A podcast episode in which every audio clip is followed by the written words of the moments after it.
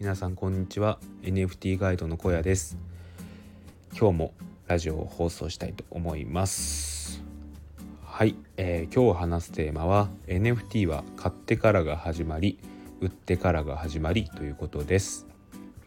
今日もちょっと雑談から入りたいと思います、えっと、今日はですね僕が作業環境を上げるために買った2つのものを紹介したいと思います。1つ目は MacBook Air です。いやもうやってしまいましたね。もうポチっちゃいましたね。僕ずっと MacBook Air が欲しかったんですけどままさかこんな衝動的に買ってしまうと思わなかったです。うん。なんかずっと僕 MacBook Air 安くなったらフリマサイトで安かったら買おうとは思ってたんですけど今日たまたま仕事の昼休み中に見たらなんとですね僕の欲しいモデルがだいたい定価よりも2万3万ぐらい安い状態で出てて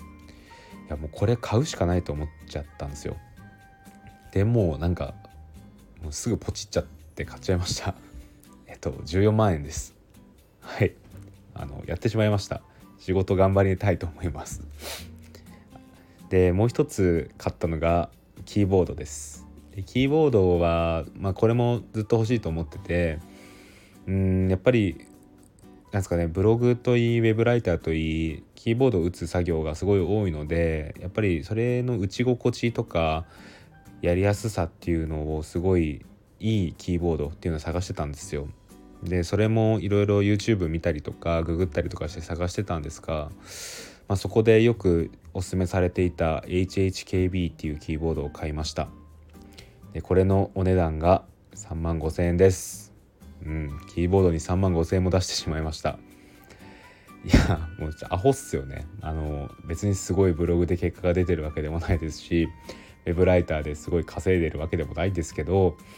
まあ先行投資っていうことでキーボードを買ってしまいました。もうこれもここからもっとブログとかウェブライター頑張っていきたいなと思います。はい。雑談はこんなところで、えー、今日の話すテーマは NFT は買ってからが始まり売ってからが始まりっていうことです。うん。皆さんの NFT を買う売る目的って何ですかね？で僕はその NFT まあ僕コレクター側なんですけど、まあ、その NFT のコレクションとしての、まあ、価値っていう言い方はちょっとストレートすぎますけどまあそうですね NFT の人気とか価値っていうのを買ってそっからどんどん上げていきたいなっていう思いはあります。でこれはまあ普通に売り手側クリエイターさん側もまあ、それ今後どんどんそのコレクションの価値を上げていきたいっていう思いはあると思います。これって双方にメリットがあると思うんですよ。まず買い手側はそのコレクションを盛り上げることで一つそれを今度売る時に買った時よりも高く売れるっていう状況を作ることができますよね。でもう一つ売り手側にとってはクリエイター側にとっては今後作る作品がもっと高く値段をつけて売ることができるっていうこととあとは二次流通が発生しやすくなることで二次流通からの時にもらえるロイヤリティっていう額も大きくなりますよね。でなんかこれだけ話すとお金じゃねえかよみたいになるかもしれないんですけどまあ一つ NFT の要素として、まあ、お金っていう部分はすごい重要な要素だと思うので、まあ、それは一つ大事かなと思っています。であと個人的にはその NFT のコレクションの価値を上げることで自分の好きなコレクションがもっといろんな人に知ってもらえるんですよ。でやっぱりですねまあもちろん高い値段がつけばいいなという思いもありますけどやっぱシンプルに好きなコレクションが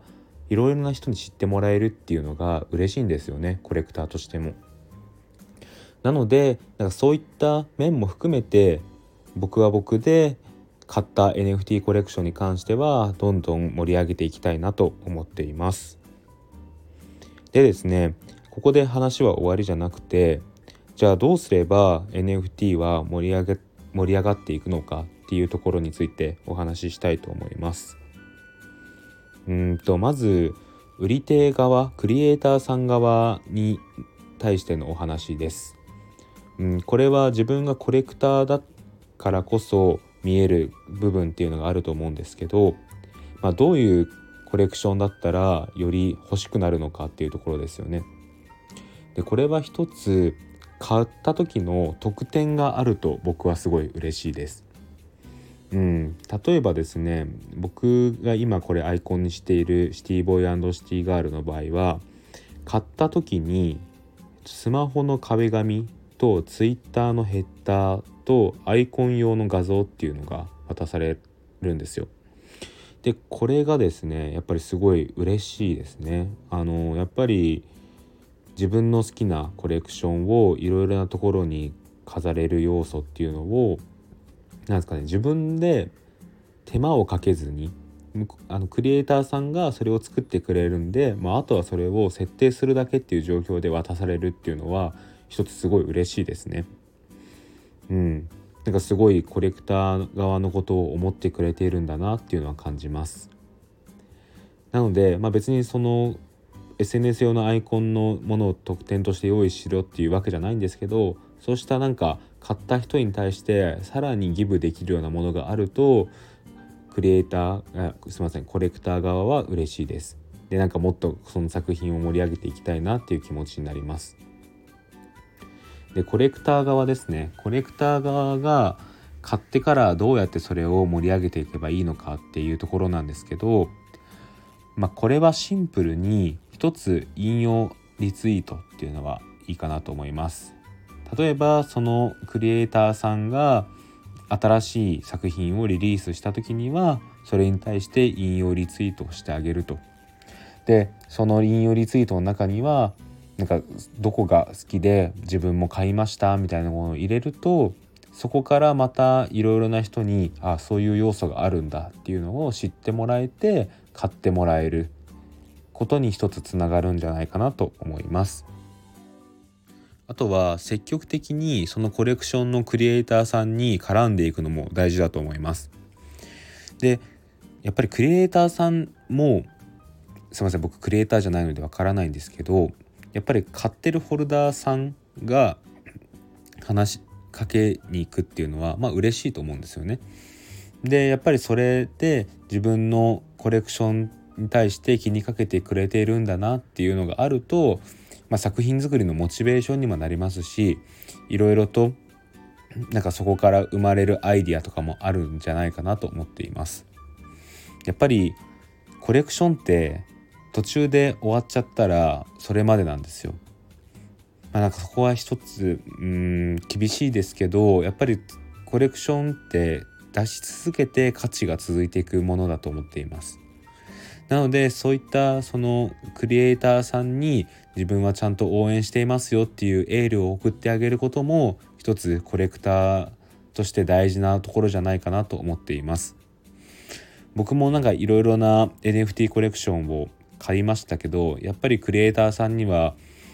なんか自分が Twitter いじってる時にそのクリエイターさんが何か発言していたらしっかりとリプは送りますしうん、それ以外にも DM とかでいろいろ送り合ったりもしていますね。うん。あとはクリエイターあすいませんコレクターでおすすめなのはやっぱり SNS アイコンにすることですね。SNS アイコンにするとやっぱりそれだけでなんかこのアイコンなんだろうって気にかける人はたくさんいます。でそこからあこのコレクションってまるっていう名前なんだって言ってなんか自分で調べてみたりあ自分もそれアイコンにしてみたいなって思う人が出てくると思うんですよ。でそういったところでやっぱりそのコレクションの認知度が上がっていって結果的に人気が出ていくっていうことも十分ありえます。でクリエイターとコレクターでその作品を盛り上げる最終形態はやっぱりコミュニティじゃないかなと思っています。うん、やっぱりコミュニティは強いですね。やっぱりそのコミュニティにはその作品が好きな人がいっぱい集まりますしどうやったらそのコレクションがより盛り上がるのかっていうアイデアもいろいろそこで飛び交うと思うんですよ。なので、まあ、ある程度のホルダーが出てきたら一つ、うん、誰かそのクリエイターさんだったらそれをずっと必死に応援してくれてるコレクターさんに声をかけるなりして、えーと、コミュニティを作るっていうのはいいんじゃないかなと思います。うん、やっぱり NFT ってその買って終わりじゃない売って終わりじゃないっていうところがすごい面白いですよね。そこから価値が価値を上げるのも下げるのも自分たち次第っていうのが一つ一体感が生まれていいんじゃないかなと思います。はい今日のお話はここまでです